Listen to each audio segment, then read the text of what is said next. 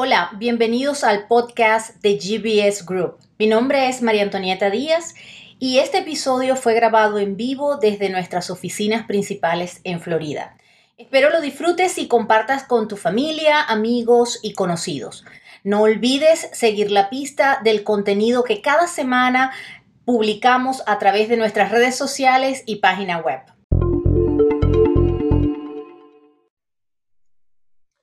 Buenas tardes, muchas gracias por estarnos acompañando el día de hoy en este nuevo webinar de GBS Group, que como todos los meses hacemos. Hoy vamos a hablar un poco de eh, cómo valorar un negocio y algunas tácticas y recomendaciones para compradores y vendedores. Importante eh, mencionarles que, pues, como previamente comentamos un poco, eh, pueden ir haciendo sus preguntas durante el webinar a través de nuestro chat. Y quería hacerle pues algunas aclaratorias antes de que comencemos. Um, esta, esta, es una charla informativa, realmente no quiere ofrecer eh, densidad académica en ninguno de, de, estos, de estas materias. Hemos preferido usar algunos términos en inglés sin traducirlos, porque es lo que de costumbre se encuentra en la calle y traducirlo posiblemente no sea conveniente para, eh, digamos, en todas partes, eh, en todos los países de habla hispana, no traducen igual. Así que hemos preferido dejarlo así en la, medida de lo posible. Las traducciones no, no siempre son adecuadas. Eh, siempre es importante que, a pesar de que esto es una buena información, consulten con sus especialistas, con su gente de confianza a la hora de hacer alguna transacción. en el día de hoy, pues vamos a, a trabajar un poco eh, acerca de los métodos de valoración y qué se puede hacer para mejorar la valoración desde el punto de vista del comprador, para negociar eh, ah, el, mejor precio y algunas recomendaciones acerca de qué tipo de eh, especialistas contratar. Entonces, digamos que conversemos un poco acerca de lo que es valoración. Eso es lo que realmente la gente nos pregunta. Lo primero es saber quién puede emitir una opinión de valor. Eh, no todo el mundo está capacitado para esto.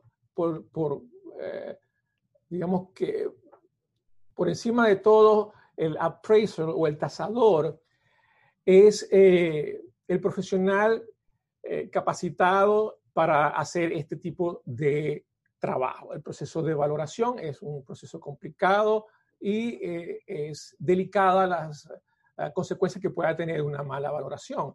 Por lo tanto, es quien hace, digamos, las valoraciones o appraisals, como se conoce en los Estados Unidos. Por otro lado, tenemos a los intermediarios en la venta, en la compra y venta de negocios, que se llaman en los Estados Unidos business brokers. Eh, los business brokers realmente no están autorizados a dar un appraisal, pero sí pueden emitir una opinión de valor que se llama Broker's Opinion of Value, opinión de valor.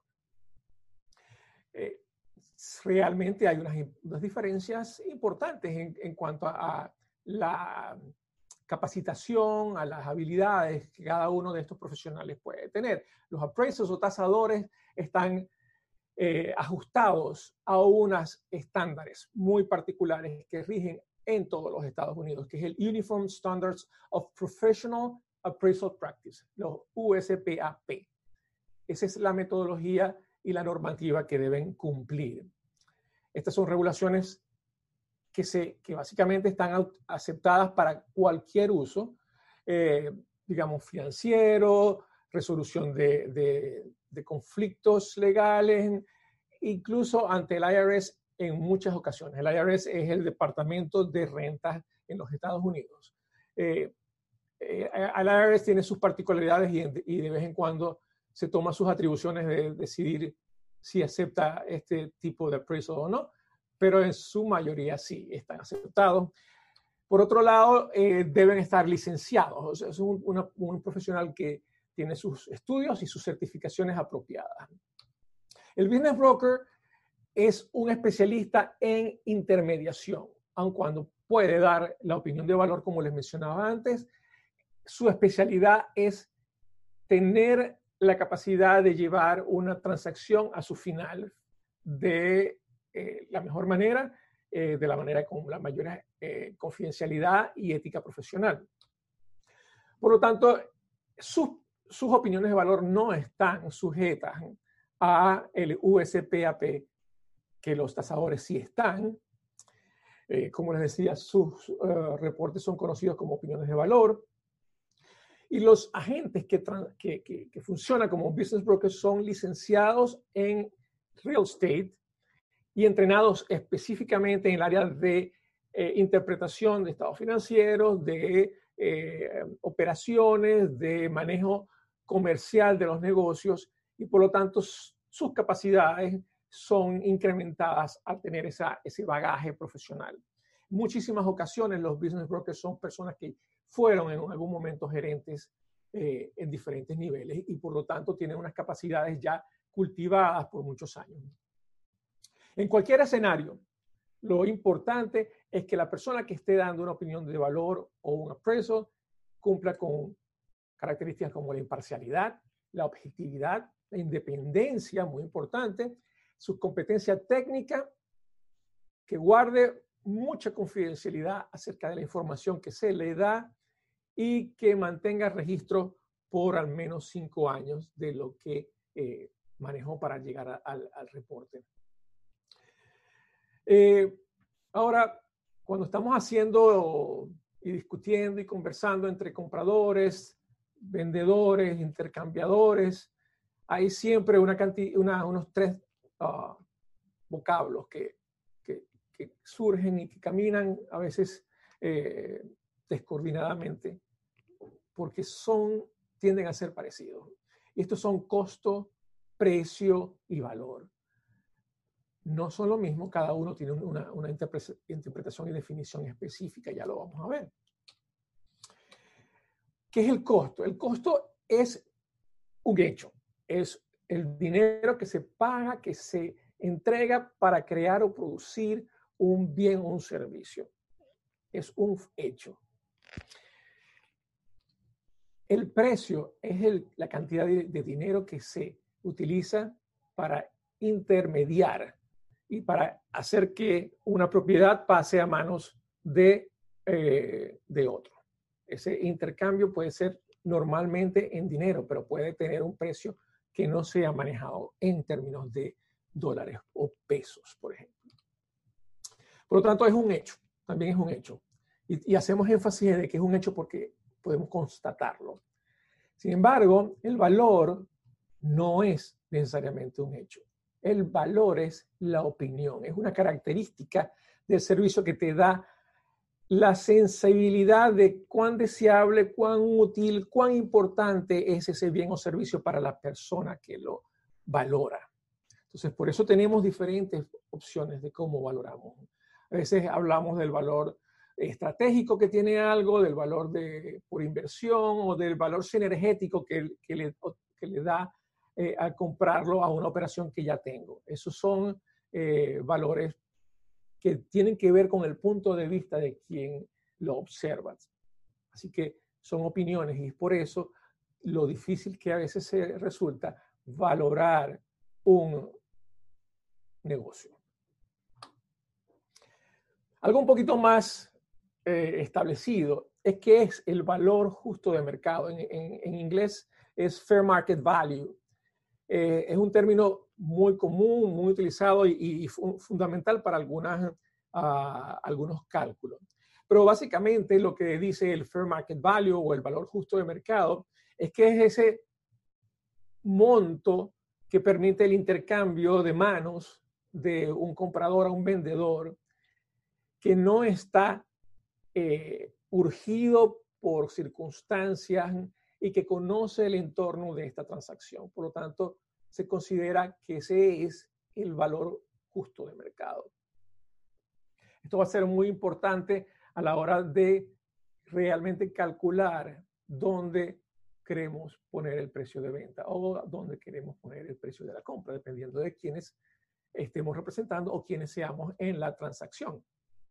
Entonces, por eso es que la pregunta es clave siempre es cuánto debo pedir por mi negocio si soy el vendedor, cuánto debo entregar, cuánto puedo pagar por ese negocio.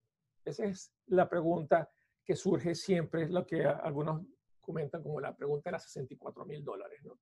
Ah, por allí empieza todo el mundo, ¿cuánto? ¿Cuánto es? Y eso es realmente un, punto oh, que en el, al comienzo del, del proceso no siempre es fácil de determinar. Porque una cosa es lo que creemos que vale, por eso hablábamos de las opiniones de cada quien, y otra cosa es el precio de venta. Entonces, acerca de esto, tenemos que llegar al punto de determinar algún precio más probable de la venta. Pues siempre va a haber una divergencia de opiniones y tenemos que tratar de buscar un punto medio en el cual podamos ejecutar la transacción. Un comprador deseoso de comprar y un vendedor deseoso de vender van a poder llegar a, esa, eh, a ese punto. Entonces, el precio más probable de venta es, digamos, lo que primero podemos calcular. Y ese precio de, de venta es una función de, de, en principio, de los activos, de los activos de la compañía. Y de los activos tangibles, en primer lugar, que son fáciles de, definir. Uno puede pensar en los muebles, en los equipos, en, eh, la propiedad. Y eso puede tener un valor de libros, uno puede, uno puede buscar valores comparativos, y eso me da un número que se debe sumar a algo que es un poco más difícil de calcular, que son los activos intangibles. Activos intangibles son por excelencia la propiedad eh, intelectual, las marcas, las recetas, eh, los inventos, eh, listas de distribución, seguidores en el social media, todo eso puede ser considerado como activos intangibles, por lo cual este cálculo empieza a complicarse. Es muy difícil determinar con, claridad cuál es el valor de un intangible. Eh, de hecho, la gente dice, eso vale por el punto. Cuando hablan del punto es la localidad, que está en un buen sitio. Entonces es intangible cómo lo, lo mides. Es importante este, calcularlo. Y lo otro que tenemos que tener en cuenta a la hora de determinar ese precio son algunos ajustes que van hacia arriba o hacia abajo en función de circunstancias particulares. Si uno de los dos eh, lados de la, de, la transacción, el comprador o el vendedor, están apurados por razones cualquiera, familiares, eh, personales, eh, puede influir en que uno pague un poco más si quiere comprar, o puede influir en que el vendedor decida bajar un poco el, el precio para que esto salga rápidamente y pueda deshacerse de una potencial carga que le está saliendo en, la, gestión eh, comercial. Por lo tanto, no podemos tener una varita mágica y determinar en el aire que un negocio vale tanto, incluyendo los ajustes. Es un, es un trabajo que en realidad es mucho más complicado. Los especialistas han tratado de buscar métodos de, enfoques y realmente han encontrado una cantidad variada, cada una con excelentes eh, bases. Eh, en ese gráfico pueden ver ocho diferentes métodos basados en tres diferentes eh, enfoques. Todos van a llegar a un número y después pues pueden surgir ajustes. En esto no hay nada blanco o negro, siempre hay la potencialidad de ajustarse. Y también existe eso que llaman en inglés rule of thumb, o las reglas del pulgar, que son eh, poco menos metodológicas, ¿no? Por decir algo. Por eso es que eh, valorar es un tema que requiere de expertos y, digamos que debemos estar claros de que si realmente queremos un trabajo bien hecho, eh, debemos buscar un apoyo profesional.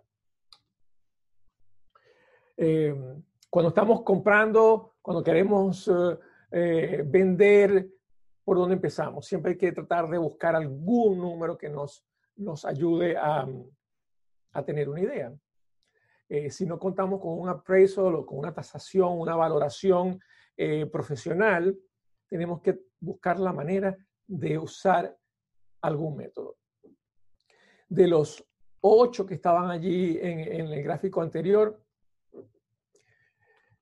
fundamentalmente dos no requieren grandes conocimientos, grandes, grandes, gran análisis o, el uso de eh, fórmulas estadísticas y cosas así. Estos dos modelos o métodos, perdón, que les voy a, mencionar son la forma más genérica de llegarle a un, a un número que pueda parecerse a la, a la realidad. Estos son el método de los uh, multiple of discretionary earnings, que son, uh, em, eh, digamos, basados en las ganancias del, del, propietario y este, las reglas del pulgar. Esos son los dos métodos que uno puede eh, rápidamente llegarle. Ahora, ¿qué es el método del multiple of discretionary earnings? Bueno, lo primero que tenemos que tratar de definir es qué es ese discretionary earning, que son esas ganancias discrecionales. Y son, eh, representan, digamos que representan lo que los salarios del, del, propietario, más todas aquellas otras cosas que son beneficios que el propietario toma y se lleva al bolsillo.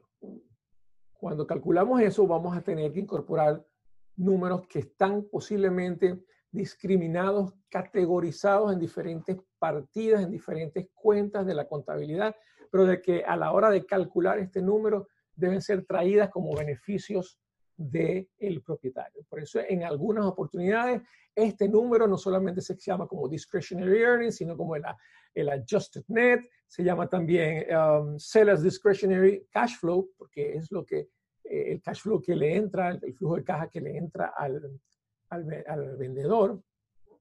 Entonces, tenemos que hurgar un poco, no, no podemos ser tan rápidos y disparar un número en función de eh, solamente las ventas o solamente la ganancia neta. Hay que ajustar un poco ese número con los factores que, que están allí eh, mencionados. Y por costumbre, por historia, por basamentos eh, del, uso, del uso diario, hasta los años 1982-83 se estuvo usando este método por su facilidad, por su eh, comodidad de cálculo. Hoy en día pues tenemos mucho más herramientas que, que en los años 70 y 80 y antes. Así que en su momento se acostumbraba a llegar a un número basado en este cálculo, donde el valor del negocio eh, era el, ese discretionary earnings, ese ingreso que va al, al propietario, multiplicado por 2.3 como un factor. Un factor que era basado en la experiencia. Tiene que ver un poco con los niveles de riesgo, con la forma como se vienen vendiendo los, uh, negocios en, una, en un, determinado ah, sector industrial o comercial. Es muy, muy grueso. Ese valor es muy grueso, pero no está lejos de la realidad. Eh, ayer agarré una tabla del, de, la organización donde pertenezco como, como business broker, que se llama Business Brokers of Florida, sacando un reporte calculando eh, el precio de venta y el precio y, los ingresos del, propietario, en este caso se llamaban adjusted net en esas tablas, pues para el día de ayer en el área del sector eh, restaurantes, el cálculo promedio de ese factor me da 1.925. Entonces, bueno, 2.3 basado en un número muy, muy, muy grande, contra un 1,95 basado en la experiencia de los últimos eh, años eh, donde tomé la, la, muestra, pues está cerca y nos puede dar una idea de dónde estamos parados. Pero es importante que tengan en cuenta que deben haber earnings o deben haber ganancias para que este, este cálculo funcione. Si ese número de ingresos, si no hay salarios para el, el propietario, si no hay ganancias, pues ese número tiende a ser muy chiquito. Y al multiplicarlo por 2.3, eh, el valor de la compañía empieza a bajar drásticamente. Entonces, hay que tener en cuenta que estos números funcionan si hay ganancias. Si el número es una pérdida, si el dueño no, no tiene salario, eh, estamos en problemas a la hora de vender. Jorge, una, una eh, pregunta sobre ese cálculo de eh, Seller's Discretionary Earnings. ¿Cómo hace uno, de dónde saca uno la información para llegar a ese número? Eh, viene de la declaración de impuestos, estados financieros, mm, y qué son cosas comunes que se toman como, como ingresos discrecionarios. Claro, los, ingresos discrecionales son ah, basados en, eh, en primer lugar, en el salario del eh, propietario o los dividendos, el dinero que eh, saca como dividendos de la compañía, más gastos que puedan estarse usando, digamos que encubiertos en alguna otra partida, alguna otra cuenta, por ejemplo, el carro, el uso del carro, el, ah, pagos de seguros, pagos de, mm, de mantenimientos que fueron, por ejemplo, para el bote de personal, de uso personal, son, son gastos eh, para la compañía en ese momento que deben ser eh, sumados de regreso, como se dice add back en inglés, deben ser sumados dentro de una misma bolsa, de un mismo eh, monto, para llegar ahí. Lo, mejor es tener una, una, contabilidad adecuada donde podamos extraer la información, aun cuando el contador pues tenga la posibilidad de categorizarlo, de clasificar esos, eh, esos montos en alguna cuenta, pues a la hora de calcular el, e, este método exige que uno tome en cuenta cada uno de esos porque realmente no solamente es el salario lo que está eh, beneficiando al, vendedor.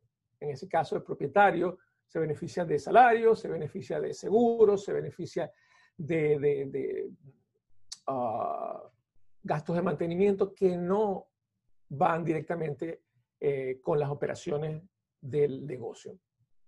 El método utiliza además este factor 2.3 que fue histórico. Eh, hoy en día los business brokers, para hacer un análisis mucho más eh, ajustado, pero también muy burdo inicial, se usan los valores reales de un periodo cercano en el sector industrial que estamos evaluando. O sea, si queremos ver eh, cuál sería un factor para el área de restaurantes o para el área de dry cleaners, uno puede entrar en el sistema, tomar la data reciente. Los, los sistemas nos ayudan a dar un número mucho más ajustado a la realidad. Ya para este número, para ajustarnos a los números que empiezan a ser más reales, tenemos que contar con algún especialista. El número 2.3 ha sido históricamente bastante cercano al averaje de las industrias. Entonces, no podemos decir que este es el mejor método, pero no está lejos de la posibilidad de, serlo. Este, adicional, tenemos otros métodos bastante eh, genéricos, que son muy particulares también por las industrias. Como ven allí, eh, en el ejemplo hay una, eh, un gráfico que muestra información de la, del área de restaurantes. el número SIC y el NAICS son códigos eh, industriales de los Estados Unidos para clasificar las industrias de una manera genérica. Si uno sabe el, el área donde está eh, trabajando, eh, digamos que cada quien en su área industrial debe conocer en, qué sector industrial corresponde. Hay muchísimos documentos donde uno tiene que, que, que colocar ese número, incluso para, la, para el IRS, para las declaraciones de impuestos. Eh, está allí como que pónganme el número Nike o para saber en qué, en qué área estás y, mantener algún control estadístico genérico, no, no para ningún ah, cálculo de impuestos realmente. Pero con esa organización existen eh, estadísticas. Uno puede ir al sector de, de, restaurantes, uno puede ir al sector eh, de manufacturero y nos van a dar estos rule of thumb, estos métodos del pulgar por ejemplo, en este caso, eh, para el cálculo de un de del valor de venta de un restaurante, están diciendo que debe estar entre el 20 y el 35% de los, las ventas anuales, incluyéndose además el inventario. ¿Eso de dónde salió? Eso salió de la experiencia. Hay negocios que se han vendido por el por el, monto más cercano al 20% de las ventas, otros hacia el 35% y dependen de las características del el restaurante en particular. Pero este rule of thumb nos ayuda a no disparar ah, montos que sean excesivos. Acuérdense de que le mencionaba en algún momento atrás de que uno, un valor es la opinión que uno le da y como dueño del negocio nuestra opinión siempre es buena. De, eh, y aun cuando no sea el mejor, la mejor circunstancia de, la compañía, uno le agrega el corazoncito y agrega un poquito de valor. Eh, eh, a la hora de, tener un, momento de reflexión, es decir, si quiero vender esto, ¿en qué número podemos estar eh, llegando a un acuerdo con alguien de transferir esta propiedad? Estos números son ya conocidos, son eh, de uso y costumbre en los Estados Unidos. Hay estadísticas, hay empresas que se encargan de mantener registros y por Internet hay muchísima información que uno puede encontrar. Los business brokers incluso tienen eh, sistemas donde estos números son, digamos que, eh, refrescados con cierta regularidad. Pero mi experiencia es que son bastante estables en el tiempo. Hay, hay pequeños movimientos en algunas industrias y dependen de eh, circunstancias particulares. Pero, por ejemplo, el área de restaurantes es muy, muy típico el, el, rango que está allí y tienden a ser los negocios manejados en ese eh, rango de, de precio de venta. Eh, como, como les presentaba aquí, entonces el ejemplo, si un negocio de 100 mil dólares y asumimos que basado en las experiencias estamos en el 30%, 35%, pues multiplicamos 100 mil por 30%, 100 mil por 35%, dependiendo de, las características que, que, uno le vea al negocio, si está teniendo un buen margen de ganancia, si, el negocio está en buenas condiciones, hay una cantidad de factores que uno evalúa para valorar y hacerse la, la, mejor opinión del valor de un negocio. Por eso, contando un poco con la experiencia en el, en el ámbito comercial, uno decide si se acerca más al 20 o al 35 y por allí se multiplica. Es un número bien genérico. Ventas multiplicados por un factor que es un porcentaje. El que está en, un área comercial tiene esa sensibilidad. Y por eso uno tiende a recomendar que cada quien trate de incorporarse y comprar negocios en los cuales o se, ha eh, experimentado trabajando en ellos o ha hecho suficiente research para entenderlo y poder considerar estas variables y no dejarse llevar por pues, números eh, presentados de un solo lado uno tiene que ser, si uno es el, comprador, uno tiene que estar dispuesto y capacitado con un nivel mínimo de investigación para eh, poder tener cierta, cierta sensibilidad de que estos números están por donde deben ir. Eh, allí hay tres reglas del pulgar. Eh, las otras tienen que ver con el seller discretionary earnings, que tiene que ver con lo, cuánto se lleva en el bolsillo el, el propietario y no directamente con las ventas, por ejemplo. Y EBIT es, son las, ah, digamos que la ganancia neta de la compañía. estos números en cada, en cada industria son diferentes. Las reglas son diferentes. Por eso hay que hacer un, un trabajo mínimo que es investigar en qué negocio, en qué área comercial me estoy metiendo. Un, segundo y así esperamos un, este, un minuto a ver si hay algunas preguntas sobre el tema de cómo llegar a una, una valorización. Eh, pero también eh, una cosa que hemos visto en muchos casos em, sobre las reglas del purgar y sobre diferentes tipos de negocio es que uno puede em, tener un negocio que es mezclado. Por ejemplo, un, restaurante puede tener una división que es el restaurante físico en donde va gente y se sienta a comer, que ese es el que estábamos viendo en el ejemplo anterior que decía este servicio completo o full service restaurant, pero también puede tener una división de eh, catering o, hacer este, comidas para, llevar o, para, o para eventos. Em, y eso se pueden tener valores muy, muy diferentes. e incluso el mismo negocio puede tener un valor para esa parte del negocio y un valor para la otra, que es el que suma el monto real de ese negocio. Este, em, entonces es muy importante em, que, se tome en cuenta la realidad de cada negocio, porque no hay ningún negocio que sea igual a otro. Entonces aquí está muy, esas, esas reglas del pulgar, pulgar son bastante simplificadas para llegarle a un monto en, las condiciones perfectas de que un negocio sea de un tipo. Este, pero muchas veces siempre hay eh, cosas em, eh, mezcladas.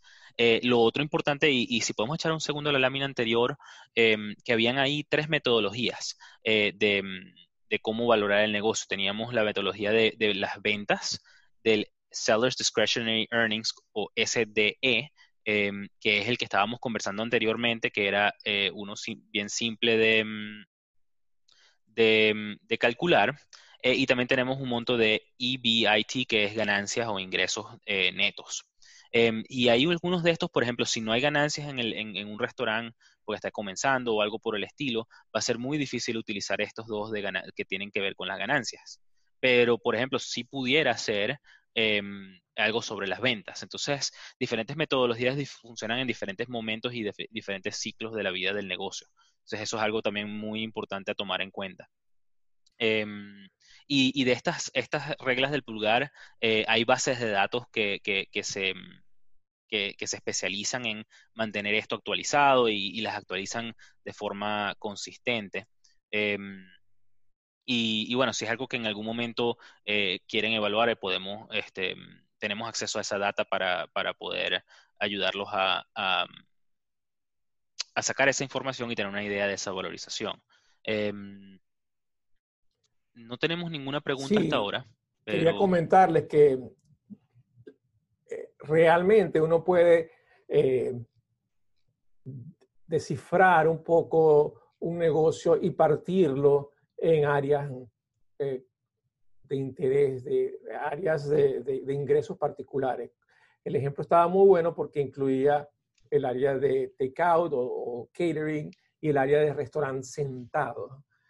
En, en, la dinámica de hoy en día hay muchos negocios de comida que incluyen el, el digamos, el restaurante de sentarse, pero gracias a Uber Eats, por ejemplo, el, el, área de venta para llevar o para delivery eh, puede ser un área de negocio que sea muy interesante y el potencial comprador decida al evaluar el, el, negocio, entender que su mejor camino es potenciar esa área y le da valor al, al negocio que está en, en transacción por ese lado en lugar de por el área sentado. Y de, hecho puede cambiar y no, y no tener que, al comprarlo, decir, decidir no hacer más eh, o, minimizar el área de, de, sillas y mesas para darle cabida a un potencial mejor negocio en, en el área de takeout o delivery. Entonces, sí, todo eso es parte de los, de los análisis que se deben hacer. Sí, tenemos otra pregunta, tenemos una pregunta. Eh, eh, que si en este ejemplo de, del restaurante usando las ventas es sobre el último año o sobre algún otro mm, eh, periodo. Esa es una buena pregunta. Eh, uno debe tratar de utilizar la tendencia más reciente. yo puedo decir que en el año 2018 eh, me iba muy bien, eh, pero que como no tengo todavía los números del 2019, pues hagamos los ajustes y, la negociación basada en el 2018. Eh, yo sería muy capcioso al, al tomar esos números. la realidad es que debemos tratar de usar los números más recientes. En oportunidades, la realidad es que uno puede buscar tendencias si, son, si hay historia por varios años. Eh, eh, por ejemplo, el caso de, un negocio donde eh, esposo y esposa son los dueños, pero uno de ellos cae enfermo.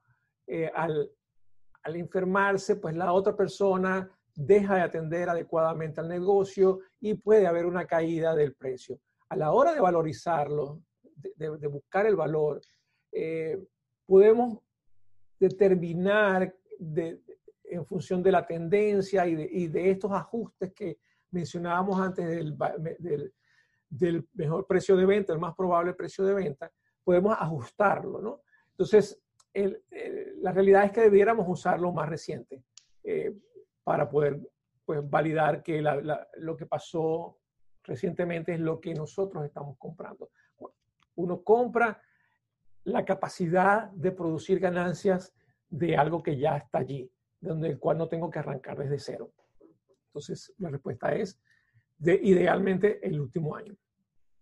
Incluso del año corriente, si estamos a mitad de año, por ejemplo. Sí, también em, eh, con eso es muy importante tomar en cuenta las circunstancias particulares de no solamente ese negocio y, las personas que manejan ese negocio, este, sino la historia. De repente se puede usar un averaje de las ventas o un averaje de la ganancia. Em, y al final del día, el llegar a una valorización es el cómo llegar a calcular la valorización correcta este, para, para una transacción es un, es un proceso de negociación entre el comprador y el vendedor. Este, y entonces eh, las dos partes tienen que estar eh, cómodas con cómo llegaron a ese número, independiente de lo que digan este, las, los, mm, eh, las bases de datos, mm, la industria, etcétera. Hay negocios que tienen potencial porque de repente tienen cosas intangibles, marca o, localidad, etcétera, que de repente le suben el valor más allá de lo que es estándar para la industria. Este, o al revés, de repente tienen un problema em, de, mm, de, algún tipo de financiamiento o, o, algo por el estilo que causa que tengan un valor menor que la industria. Eh, entonces, eh, eh, como siempre, esto siempre es un punto de negociación y el único valor real es el cual se acuerde para venderlo. El resto es puro este, números en una hoja de papel este, que, no, que tienen muy poco significado excepto este, para ayudar a llegar a un valor al cual se puede acordar. Sí, el precio es el, precio es el precio real que se entrega al momento del cierre. El valor puede ser, como decían, eh, basado en circunstancias diferentes. Yo puedo tener un negocio que no está yéndole bien y a mí me interesa realmente es algo intangible, unas recetas, un invento, un método eh, del cual yo no pudiera tener acceso o tendría que reinventarlo pues, y guardar cierta, uh, cierto cuidado porque hay una protección de, de, la propiedad intelectual. Entonces, si yo compro las acciones de la, la, compañía o compro, compro el negocio, lo que me está interesando es una fórmula o un método o algo intangible.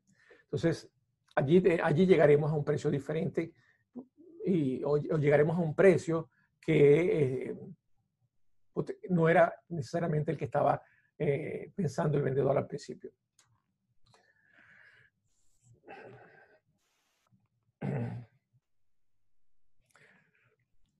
Bueno, este, esto, esto resume un poco lo que, lo que comentábamos. Eh, la determinación del valor de un negocio no es una ciencia exacta para nada.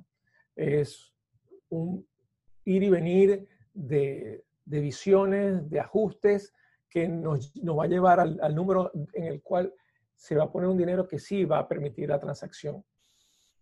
Porque efectivamente el, el comprador quiere bajar los precios, el vendedor quiere venderlo al máximo precio. ¿no? Eh, Bueno, hay algunos factores que, que, le dan valor a, a un negocio. Eh, en la medida que los, que los vaya pasando, pues comentaremos un poquito. ¿no? Es clave la implementación de sistemas contables. contables. El, el, negocio se va a valorar por números. Lo que esté registrado nos ayudará a tomar un, un, una decisión acerca del valor, pero si no están registrados, tenemos problemas métodos y procedimientos de operaciones. Eh, yo a veces tengo una fábrica que quiero vender, pero es un desastre operacional. Tengo, el, comprador tendría que implementar métodos, procedimientos, manuales. Eso tiene un, costo adicional que le disminuye entonces a la, hora de negociar al, vendedor el valor que, está teniendo en mente. Buenas prácticas de inventario eh, como verían, veían incluso en una de las rule of thumb, es un número de las ventas, un porcentaje de las ventas más el inventario. El inventario debe estar allí, debe estar valorado adecuadamente, debe ser un, inventario que esté en condiciones de ser eh, vendido o transformado. no, no me sirve un inventario que no vaya a consumir, es decir, eso se pasaría a gastos, a pérdidas de, por inventario. Entonces, el, el, método, las prácticas del uso del inventario es muy, muy, muy importante. adecuados programas de mantenimiento y de los equipos y de las propiedades. Pues, es, es, claro que uno está dentro de las cosas que valora para llegar al, mm, al precio más probable de venta, es el valor, el justo valor de los activos. Entonces, esa, esa parte no, no la, nos afecta allí. Eh, un poco más intangible, el manejo del, del, recurso humano. Tenemos, nosotros vamos a tomar una empresa que está en marcha y si ha llegado allí, tenemos que saber cómo está nuestra gente, cómo está la gente que opera, cómo está la gente que, da servicio. Podemos llegar a tener la visual de que hay ah, oportunidades de mejora y entonces implementarlas desde el principio. Ah, y por eso también si hay oportunidades de mejora, también podemos utilizarlas como elemento de, negociación para bajar el precio al vendedor. Hay que estar muy pendiente de los documentos legales de contratos con vendedores, eh, con suplidores, con clientes. Eh, cuando tienes presencia hoy en día en, los medios digitales y en la medida que tienes eh, acceso a tus fans, a tus compradores potenciales a través de, las redes sociales, nos está dando un método moderno de llegar y vender. Así que si tenemos un, un esquema de social media, nos ayuda a valorar la compañía más allá de la página web. La página web es un excelente, eh, una excelente herramienta, pero el social media hoy es también un, un, elemento muy poderoso. Estricto manejo y registro del dinero en efectivo. Quizás una de las cosas más comunes que uno ve es que, te, que el vendedor diga, sí, eso vale lo que tú dices basado en los libros, pero yo ingreso más dinero como efectivo. Si no hay un registro de ese efectivo, para mí es transparente. No, no valen, menos que me los puedan demostrar. Eh, por eso, digamos, de alguna manera es un arma de doble filo. Eh, no registrarlo, pues, afecta las ventas, afecta eh, eventualmente los impuestos que vas a pagar, que va a pagar la compañía. Y tratando de hacer una jugada buena, posiblemente los efectos sean contrarios en el mediano o el largo plazo. ¿no? Em, cuando hacemos una valoración, pues para los vendedores es, es algo que se puede hacer en cualquier momento.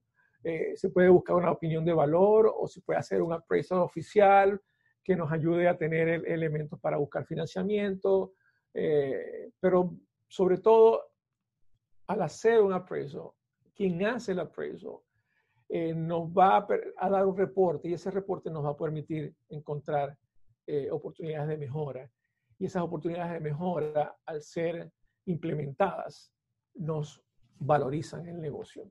Entonces, eh, no necesariamente hay que esperar a tener un problema, un conflicto con un socio para buscar un appraisal y cómo dividimos este negocio o, cuando vamos a pedir dinero a una entidad financiera para que ellos vean cómo va. Eh, es probable que en ese momento nos demos cuenta de que hay problemas y no los hemos atacado a tiempo y no es el mejor momento para atacarlos allí. Eh, la negociación y, el valor que, podamos tener, pues va a llegar en un momento de negociación y la negociación eh, dentro de los procesos aquí en los Estados Unidos, eh, que son bien estructurados y por eso se recomienda tener a, una persona capacitada, normalmente un business broker, dependiendo de los estados, hay, algunas otras profesiones que pueden hacer la intermediación de, una compra y una venta, pero es, es, en el momento que se conoce como due diligence, donde vamos a darnos cuenta de factores como los que mencionamos antes. Due diligence es una palabra que no traduzco porque en Estados Unidos se, se, escucha muy comúnmente, eh, en español sería como la diligencia de vida, o es lo que debo hacer para validar, para confirmar, para darme cuenta de lo que está pasando en ese negocio. Entonces, el periodo, el due diligence es una fase del, proceso de compra eh, que empieza por pues, la revisión de lo, de lo que hay en el mercado, de tener información bien limitada acerca del negocio, pero para que a un potencial comprador le abran los libros le den acceso a información, eh, digamos, que es clasificada y confidencial, debemos poder haber cerrado eh, fases previas, llegado al compromiso de que en un tiempo específico eh, el vendedor se compromete a entregarle la información que el, perdón, el vendedor entrega la información al comprador y el comprador está en su potestad de pedir todos aquellos elementos relevantes para, hacer una evaluación y determinar eh, qué tanto hay en, lo que, en los números, qué tanto puedo ver en las potencialidades, qué tanto es real o cuánto puedo encontrar que es eh, un uso adecuado de la contabilidad.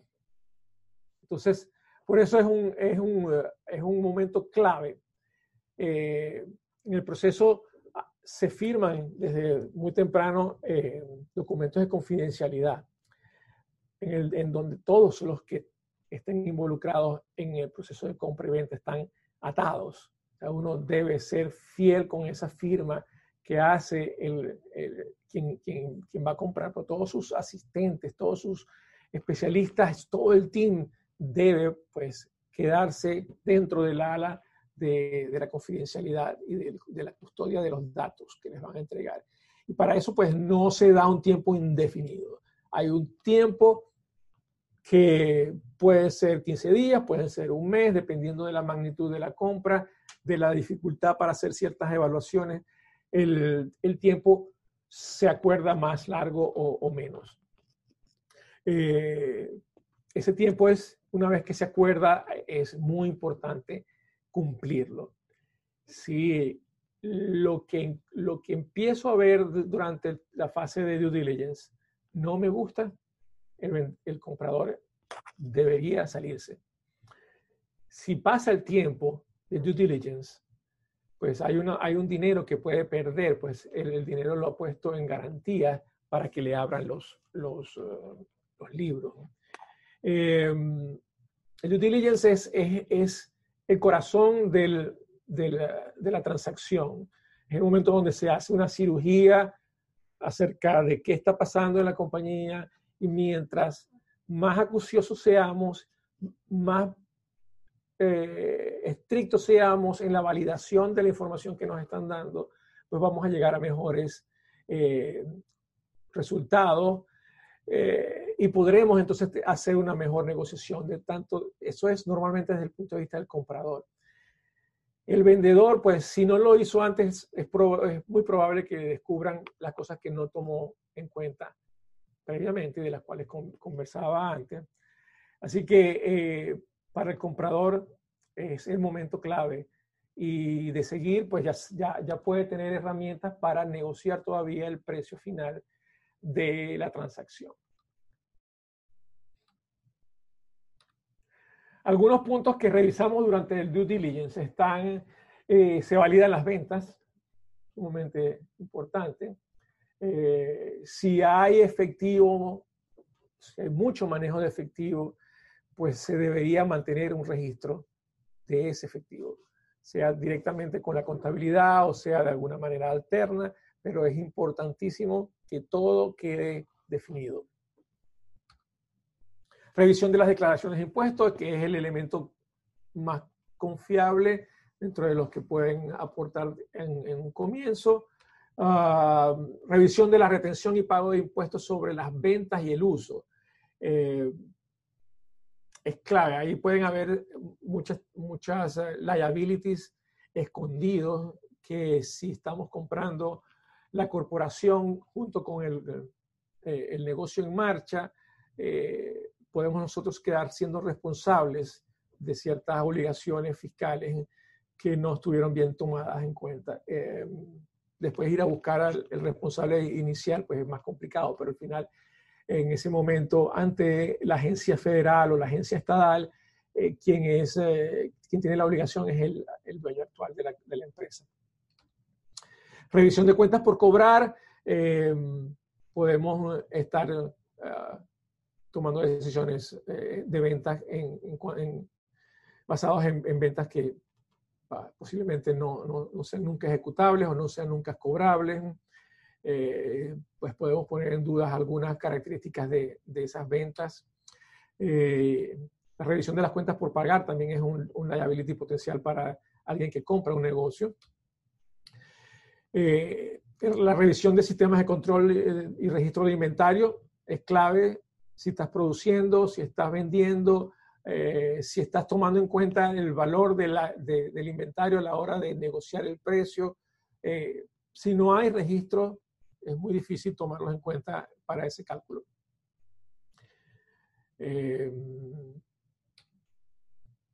los procesos operacionales, ya, es, ya eso no tiene nada que ver con la parte financiera. Cuando hablamos de un due, un due diligence, eh, no solamente estamos viendo la parte fiscal, la parte contable. Un due diligence, si es una empresa que produce, que manufactura, también tiene que ver con los sistemas de control de calidad, con los, métodos de procedimiento, con la seguridad industrial. Eh, hay una cantidad de otros eh, parámetros que tienen que ver con las operaciones específicamente que también debemos eh, revisar y estar bien claros de lo que ha estado pasando. Revisión de la clasificación de los empleados o contratistas independientes. Eh, hay una práctica muy difundida de, de, pagarle a, algunos empleados como si fueran contratistas independientes por razones contables, por razones fiscales o por conveniencia de, de la persona que está haciendo el servicio si no es adecuadamente clasificado, podemos tener eh, problemas con, los departamentos de renta eh, en un, futuro muy cercano. Y esos, esos problemas incluyen pues, eh, potenciales pagos de impuestos no, no, no, iterados al gobierno, más las penalidades, más los impuestos, los intereses que son compounding desde el momento en el cual se incurrió la, en la falla que detectaron. Eh, cada vez se ven, eh, es más fácil detectar eh, en los procesos de fiscales pues, las auditorías que están haciendo estos departamentos. la revisión de políticas de recursos humanos, los alquileres. el alquiler es, un, es uno de los, de los factores clave cuando una persona está comprando un negocio, la relación entre las ventas, el, gasto de, la, de la, localidad, de, la tienda, eh, probablemente uno de los factores que primero se ve y primero ayuda a descartar eh, una continuación de due diligence. Eh, se ven en muchísimas ocasiones que un negocio lo están vendiendo fundamentalmente porque no puede pagar la renta con el nivel de ventas que tiene. Y es posible que en ese sitio, con ese tamaño, con esas características, no sea factible llegar al nivel de ventas requerido para el pago de, la, de, los, de alquileres. Entonces, revisar el, el, la parte de, de, los alquileres de la, de, la oficina o de, la, de, las, de las tiendas es muy, muy importante. Y a la hora de, eh, de, de, revisarlo, también es importante saber si el landlord, si el, el dueño o el que alquila,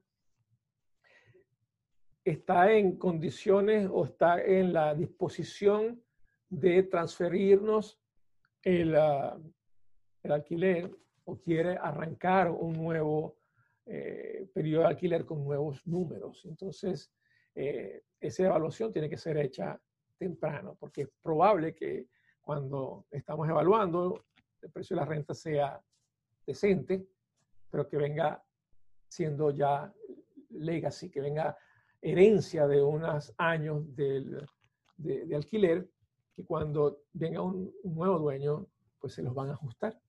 Y ese número puede afectar increíblemente eh, la viabilidad de, de, este, de este negocio. Y un punto también muy importante con la renta, no es solamente el tema de que eh, la renta sea adecuada para el negocio, es que te lo vayan a renovar en el futuro. Si el lease tiene un año, eh, eh, y vas a tener que renovar en un año, eso es probablemente algo que quieres hacer antes de comprar el negocio para, estar, para asegurarte que van a poder tener continuidad de ese local. Eh, esas son cosas que tomar en cuenta. Sí, el, el, la revisión del documento, la, eh, la, conversación con el actual uh, landlord es, es, muy importante porque eso, eso no, no se quieren sorpresas a la hora de haber hecho ya la transacción.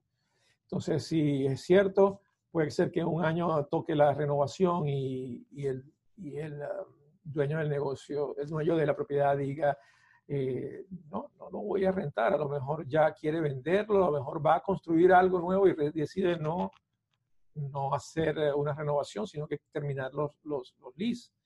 Eh, hay diferentes factores, lo importante es poder revisarlos y poder estar claro de dónde uno está eh, parándose, de dónde está uno eh, arrancando.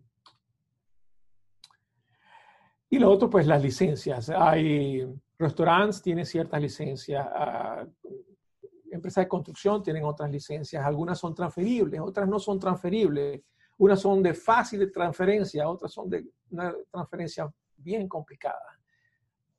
Cuando hacemos el due diligence tenemos que entender ese tipo de, de, de requerimientos para poder decidir si vamos a, a entrarlo. A veces que una, una, una licencia amerita un curso sencillo y con eso se, se toman la, la, las previsiones.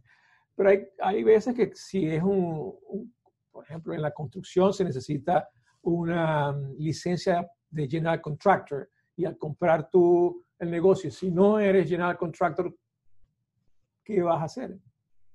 cómo vas a, poder, a, presentar planos en, las ciudades, cómo vas a cotizar tus trabajos ante eh, oficinas eh, públicas, por ejemplo. Es bien, bien uh, importante tomar en cuenta lo de las licencias y la transferibilidad de las, de las licencias. Tenemos bueno, una pregunta eh, sí. sobre eh, cómo funciona el tema de las responsabilidades después de una venta. Eh, hay ciertos tipos de, de, transacciones que se hacen lo que llaman un asset sale, eh, que se venden solamente los activos, contratos, cuentas por pagar, inventario, etcétera, inmuebles. Este, y hay otras en las cuales se compran las acciones de la compañía.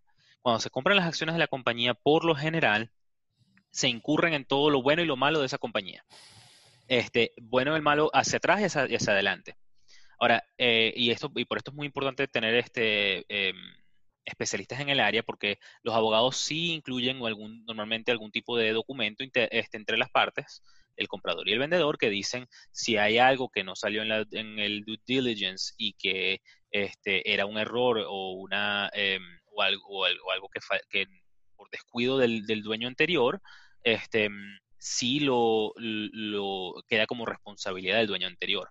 Ahora, el tema aquí es responsable ante quién porque uno como propietario de la compañía después de la compra, este, si bien el, el eh, por ejemplo, el, departamento de, rentas del estado de Florida o el IRS, te va a venir a comprar a la compañía y, el, y, la, y los problemas le vienen a la compañía. Ya después es necesidad de, la, de, de uno ir a actuar sobre el documento y el contrato que firmó con el, con, con el vendedor original este, para reclamar el error o lo que no se había hecho, etcétera, sobre lo que ya se, lo que se transó. Entonces, por eso es muy importante determinar esas cosas em, desde el principio eh, y, ser muy, muy exhaustivo en su em, due diligence para no tener problemas en el futuro porque va a ser más difícil cobrarlo y, el problema lo va a tener que resolver uno primero antes de, cobrarlo. En, en, la mayoría de las transacciones de negocios, digamos que pequeños, de, los que uno ve día a día cuando se compra un pequeño restaurante, cuando se compra una tienda de, postal, eh, todas estas negocios que uno ve en los pequeños moles en, las calles de los Estados Unidos, la transferencia que se hace es de los activos a una nueva compañía. No hay mayores ventajas en mantener la historia, que puede ser mala, de una corporación previa. Cuando compremos, si nos interesa, y eso es parte del due diligence, pues dejemos a los accionistas, dejemos la compañía. Pero si no hay ningún valor agregado, arranquemos de una compañía en cero. Una compañía nueva que va a ser propietaria de unos equipos, de unas marcas, de una continuidad operacional de unos clientes que ya conoce. Eh, eh, es, es, es, la forma más ah, limpia de arrancar un, negocio. De lo contrario, siempre vamos a tener una sombra que nos acecha, un potencial, eh, una potencial liability en este caso. Y la propiedad intelectual es uno de esos, pues, este, de, de, las revisiones importantísimas que hay que hacer, pues, eh, siendo un intangible, no podemos ver eh, dónde está, qué tamaño tiene.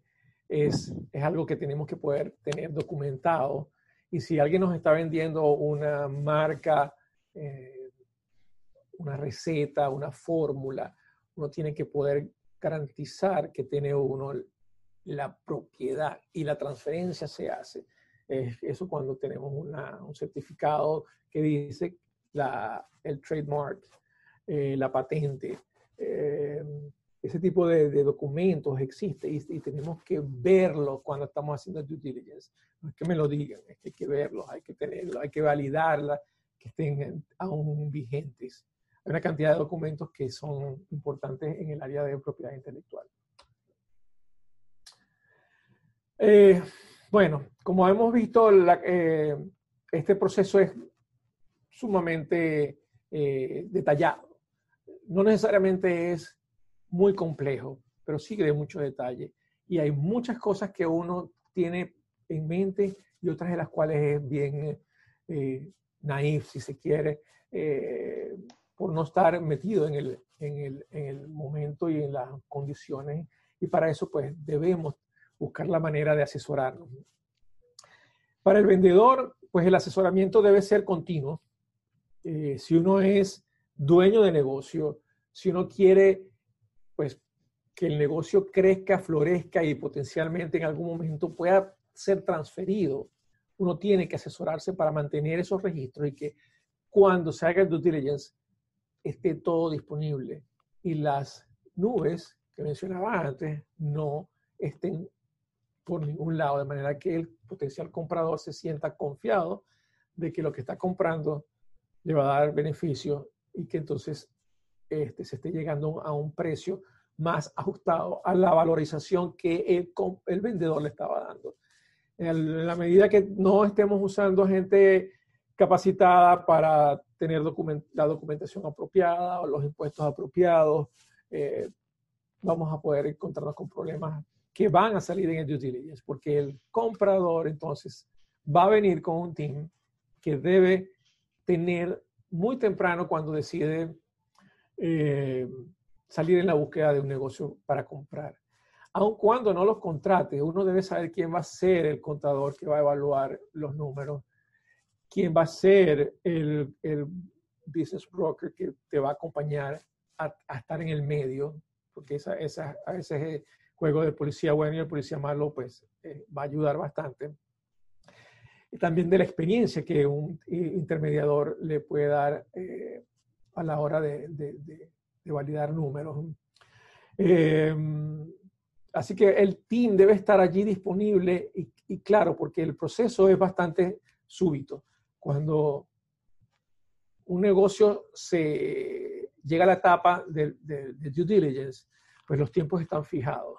Y uno debe llamar rápidamente al contador y tan pronto como, digamos, ya eh, entregar contabilidad al contador, eh, documentos a los abogados, eh, si hay operaciones, control de calidad, mantenimiento, pues todos esos documentos y registros deben pasar a manos de los expertos porque en algún momento, si uno no quiere hacer todo, va, va a, carecer de, o del tiempo o de los conocimientos o de la astucia que a veces hay que tener para detectar eh, elementos que van ah, a tomar como que factor preponderante en la toma de decisiones. Entonces, eh, los, especialistas debemos tenerlos eh, en todo momento, por lo menos en una lista bien, bien clara de, desde el arranque. Bueno, yo creo que estamos llegando ya al, al final y queríamos eh, dejar algunas ideas que son siempre prácticas, que son cosas de las que uno escucha eh, como consultor, como intermediador. Hay conceptos que, que están en la calle, que no siempre son reales, que no, uno no debe escucharlos completamente. Por eso los mencionamos aquí. un, comentario sobre mm, el punto anterior y también es muy importante eh, tener establecido em, cómo se compensan los servicios de las personas que, mm, que están evaluando el negocio. Tienen que buscar gente que eh, sea lo más imparcial posible. Significa que posiblemente no vayan a ser el mismo business broker porque el business broker gana solamente si se da la transacción por un porcentaje de la venta. Este, entonces, cuenten con sus contadores, con sus abogados y paguen por el tiempo, no paguen por contingencia de que si se compra o no. Este, eso es muy importante para eliminar la, la, subjetividad em, y, la, y, la, imparcialidad de, de, la transacción. Este, y es muy importante lo que, lo que comentas, porque el pago además hay que hacerlo compres o no compres, los expertos están dándote las eh, herramientas para comprar o para no comprar. Entonces, esa contingencia del pago a que eh, se dé o no se dé la transacción eh, tiene múltiples filos. Ah, sin, si uno tiene la, la ah, digamos, a la persona disponible, esa persona va a hacer el trabajo en el mejor beneficio de usted como comprador o en caso de los vendedores, pues eh, para darle las mejores recomendaciones eh, en su momento. Pero definitivamente eh, hay, que, hay que tener todo eso a mano. Bueno, idealmente lo que uno vende son, son los negocios que están dando ganancias operativas. A la hora del, cálculo, un negocio que no está dando ganancias, a veces que incluso el, dueño eh, no está recibiendo un salario ajustado a las características de su trabajo, pues estamos eh, dando pie a que la valorización de este negocio pues vaya tendiendo a ser muy, muy baja. Y por ahí venía esta segunda, el precio de un negocio no aumenta por el potencial, de lo que se puede hacer o por lo que me costó o le invertí al, al, negocio. Lo que se vende es la certeza de que el negocio produce ganancias. Porque al final todo potencial requiere una energía para moverlo y esa energía la va a tener que poner el comprador. Si es tan potencial y tan fácil, ¿por qué no lo hizo el vendedor? Eh, son los argumentos que van a estar en la mesa y son de muchísimo peso. O sea, uno no logra mejor precio al poner la, potencialidad en la, en la, en, la fórmula. De hecho, en las fórmulas que les he pasado, ninguna tiene la potencialidad. Todas están basadas en números reales. La potencialidad ayuda a la opinión que uno está dando y por lo tanto uno puede ajustarse y también estaba la fórmula los ajustes, ¿no? Eh, pero realmente no es el potencial. Hay mucha gente que dice, no, es que yo, logré montarlo y ahora tienes el potencial de vender un millón de dólares porque ya está listo, operando. Sí, pero no está operando, no está dando ganancias. Es posible que lo único que tengas hasta ahorita son dolores de cabeza con una inversión que lamentablemente tuvo que hacer el, actual dueño. Sí, y, también un punto ahí a tomar en cuenta ahí, justo sobre eso, es... Em, el mejor negocio es el que no está para la venta. El que está para la venta, por lo general, tiene algo, sea algún tema familiar o algún tema del negocio eh, o, algún tema de los dueños que por alguna razón están necesitando venderlo. Este, entonces, siempre tomen eso en cuenta. Este, eh, desde el punto de vista de dos cosas. De uno, de buscar su valorización correcta, que siempre el momento que quiero vender no es el momento ideal para llegarle a la, a la valorización que, puede tener el negocio. Em, y en el momento que vayas a comprar, tomar en cuenta cuáles son esas circunstancias que, pueden estar afectando de que la persona quiera vender, este, que de repente no están em, netamente escritas. Em. Sí, la realidad es que uno debe, como empresario, planificar la estrategia de salida. Eh, realmente cuando uno sale a vender por necesidad, está en las peores condiciones de lograr la valorización, el precio por la valorización que uno quiere darle. Entonces, sí, uno como empresario entonces debería caminar, hacer esas valoraciones de, la empresa, ajustar y tener un plan de venta. La venta no necesariamente tiene que ser listada, puede ser manejada desde un punto de vista muchísimo más confidencial que cuando sale en las listas de negocio. Eh, pero lo que decías es cierto, uno tiene que esperar al peor momento donde está en las condiciones de negociación más débiles. Eh, esto se lo mencionaba antes y es muy importante. Eh, la gente utiliza muchísimo el, el concepto de no registrar eh, el efectivo que recibe. Eh, para a la hora de valorarlo y comprarlo, ese es un grandísimo problema. Eh, si no hay registros, para mí no, ese, ese, dinero no existe. No hay forma de, llegar a un precio en, en base a eso.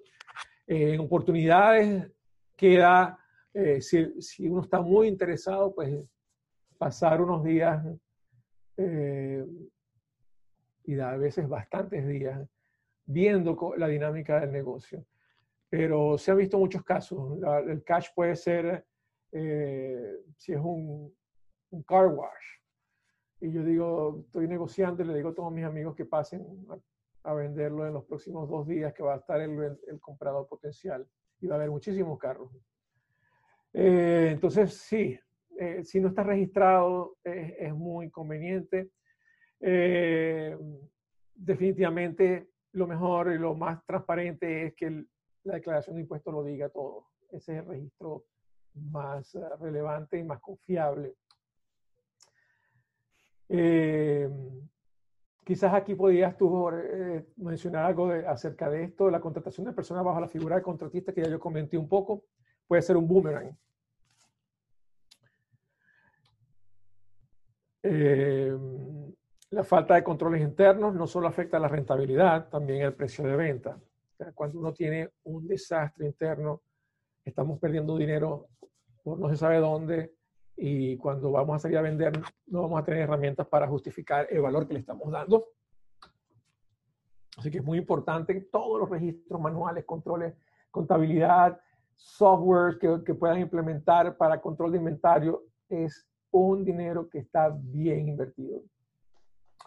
Y pues esto lo comentamos ya hace un ratito. Eh, idealmente no compren la corporación. Si, si se pueden dar eh, esa opción, eh, empiecen con una corporación registrada recientemente. Hay oportunidades donde no es conveniente y a veces hay que dejar a, los, a los, miembros anteriores de la corporación dentro de alguna manera. Por ejemplo, si hay un registro que permite contratar con el Estado, con el gobierno federal, eh, porque uno se convierte como, porque al tener la persona allí, uno es parte de los registros de minorías y tiene unas certificaciones que valen mucho obtenerlas y que son muy útiles a la hora de, que le den contratos a la empresa. Hay que buscar la manera a través de asesoría con abogados de limitar, de minimizar cualquier efecto secundario que pueda tener y entonces entrar en negociación fraccional o completa, pero manteniendo al, a las condiciones que, que dan las, las, ventajas competitivas estas que no queremos soltar. Pero eh, la mayoría de los negocios que se compran de a diario eh, se montan sobre una corporación sin historia. Aquí en este país la historia de esa compañía no nos va a ayudar mucho. Quizás en Latinoamérica, en otros países, tiene un valor eh, pero aquí no. Aquí el valor va a estar dado por eh, el carácter de los dueños, um, digamos, la, confiabilidad crediticia que, que, tengan los dueños y de cómo se comporte en el camino este, las operaciones y, los números que, que, que arroje la, la, operación mensual o diaria. ¿no? Entonces, este, eh, esa sería una de las más importantes a hacer. Y bueno, el momento es hoy. Eh, el segundo momento, no, hay, no hay otra cosa que decirlo. El, mejor momento para sembrar un árbol fue ayer. El segundo mejor momento es ahora. Así que cuando estén arrancando a comprar, pues tomen en cuenta esto. Si ya están encaminados, pues implementen algunas de las ideas que hemos eh, conversado en esta tarde la realidad es que es el momento de hacer las cosas bien de una vez. Sí, tenemos una pregunta que no respondimos durante el seminario em, o no respondimos completamente. Em, ¿cómo, se valoran este, activos intangibles, recetas, redes sociales, marcas, etcétera?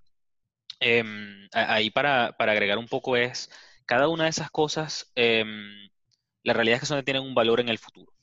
Este, eh, tienen un valor actual, pero un valor en el futuro que se puede de, alguna forma medir con el valor histórico. Em, entonces, em, es, muy importante, este, no hay una fórmula que diga tantos seguidores en, social media nos va a llegar a, em, a, un monto. Este, eh, es mucho más factible decir, eh, ok, el, lo que, el, tráfico que genera el social media este, genera ahorita cuántas ventas eso sí está medido, se puede utilizar como una herramienta de valorización, pero muchas veces no está medido o muchas veces no es posible medirlo. Em, entonces esas son cosas que este, no son nada fácil. Este, sí hay reglas diferentes de diferentes tipos de o, rules of thumb, como hemos ido hablando este, sobre diferentes tipos de activos, eh, pero no, no hay, no hay una forma este, exacta de hacerlo.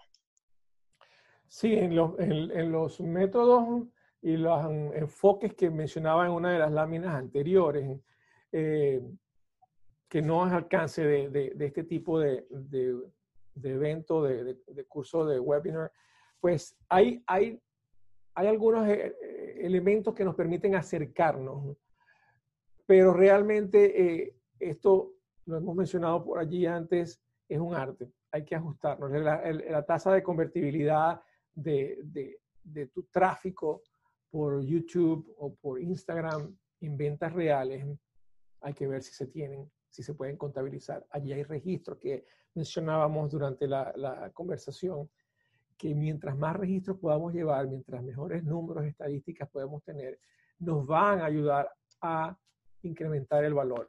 Posiblemente el valor específico no se vaya a, a cuantificar, pero la aguja, cuando tienes registrada, eh, la aguja pues empieza a apuntar hacia el lado creciente del valor. Así que no hay una fórmula específica para los intangibles, sobre todo que son eh, muy, muy variables, de, múltiples formas y cada uno pues puede tener uh, vertientes muy, muy, muy diferentes. Eh, bueno, eh, estamos llegando ya al, final de nuestra webinar y una vez más queremos darle las gracias por haber estado presentes, por haber estado activos en, en la conversación de hoy y darle dinamismo a esto y hacer, eh, darnos la, a entender que están interesados en este tema y potencialmente hacer nuevas uh, sesiones que tengan que ver con esto y, temas conexos. Estamos siempre haciendo eventos como los de Ask GDS, que son eh, sesiones de preguntas y respuestas que, que hacemos a través de Facebook Live. El próximo evento de preguntas y respuestas va a ser el 26 de febrero y hay otro el 4 de marzo. Eh, si quieren enviar preguntas específicas para que vayamos respondiendo, pues las pueden hacer a través de ese email que tienen allí, preguntas.gbsgroup.net. Y tendremos el próximo webinar el mes de marzo. Todavía no hemos definido el, um, el, temario, pero pues lo estaremos divulgando. Si quieren hacer, um, eh, enterarse un poco más pronto de, lo que estamos haciendo, pues pueden ir a ese enlace que tienen allí, gbsgroup.net slash próximo y, pues tendrán información eh, al respecto del, nuevo webinar del mes de marzo. Eh, así que, por último, quería invitarlos a que es, eh, vean, puedan ver este, este webinar pues, los próximos días a través de nuestro canal de YouTube. Allí van a encontrar muchos otros webinars que son de, interés para gente que está, pues, motivada en la compra y venta de negocios y en otros eh, temas eh, corporativos. Estamos siempre eh, creando contenido en, tema, en, formatos largos como este y en formatos más cortos como el, el Question and Answers. Así que mm, si no hay más preguntas por allí, yo creo que eh, nos despedimos hasta una próxima oportunidad. Sí, y como mencionábamos, este, este va a estar grabado, está grabado y va a estar en nuestro canal de YouTube em, en las próximas 24 o 48 horas y también van a recibir el enlace por correo electrónico eh, a lo que esté publicado. Hasta luego. Chao, gracias.